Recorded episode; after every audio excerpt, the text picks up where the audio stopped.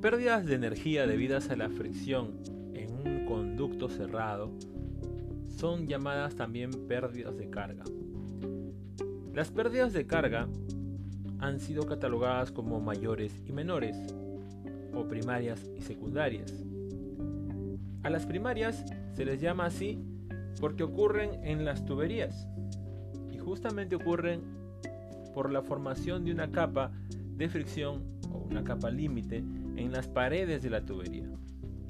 A las secundarias se les ha llamado también de accesorios, porque ocurren en los elementos accesorios que se utilizan en la conducción de una tubería, porque ahí ocurre lo que algunos llaman desprendimiento de la capa límite que se había formado.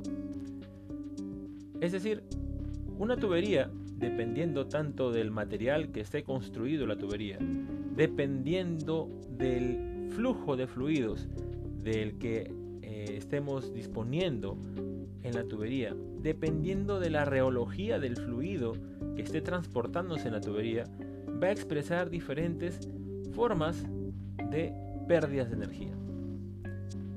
Igual, los accesorios son muy útiles en un conducto cerrado.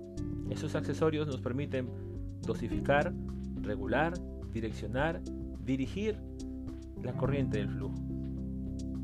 Accesorios son, por ejemplo, las válvulas, son los codos, las T's, las reducciones, las expansiones, los medidores, las uniones, los codos en U, etc. Todo este cúmulo de elementos hace posible que encontremos formas de poder quitarle energía a la conducción en un volumen de control.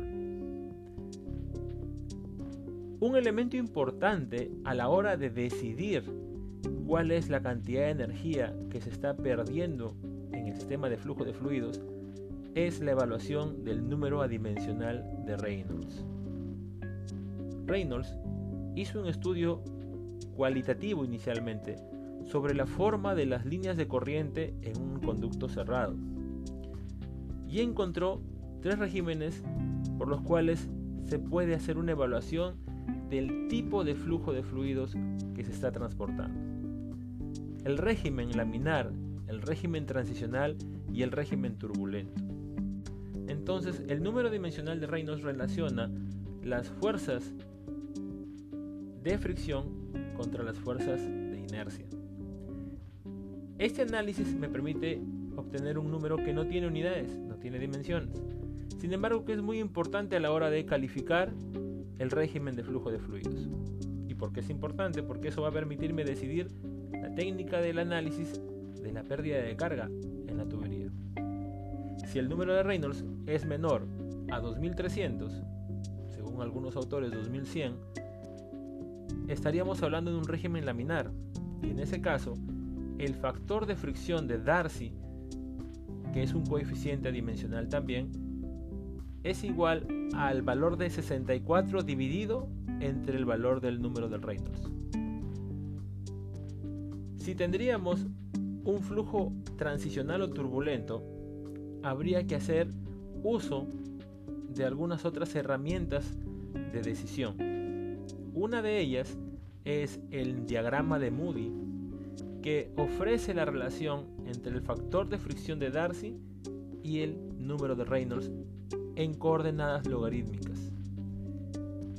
Para conocer exactamente cuál es la decisión tomada frente a Reynolds y el factor de fricción de Darcy, es necesario conocer el material del que está construido la tubería. Este material tiene ya una rugosidad definida. Esa rugosidad medida, medida en milímetros, dividida entre el valor del diámetro en milímetros también, me permite obtener la rugosidad relativa, que también es un número dimensional. Sin embargo, se han desarrollado ecuaciones matemáticas que hacen posible que se pueda calcular analíticamente el valor del factor de fricción de Darcy a partir de sus variables, número de Reynolds y rugosidad relativa. La pérdida de carga es importante a la hora de tomar decisiones para el transporte de flujo de fluidos, de cualquier tipo de flujo de fluidos.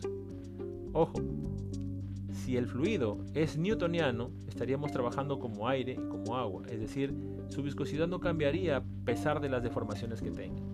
Pero si el fluido reológicamente es no newtoniano, habría que hacer las diferencias del valor de las cartas de Moody que vamos a utilizar para definir exactamente la pérdida de carga por fricción.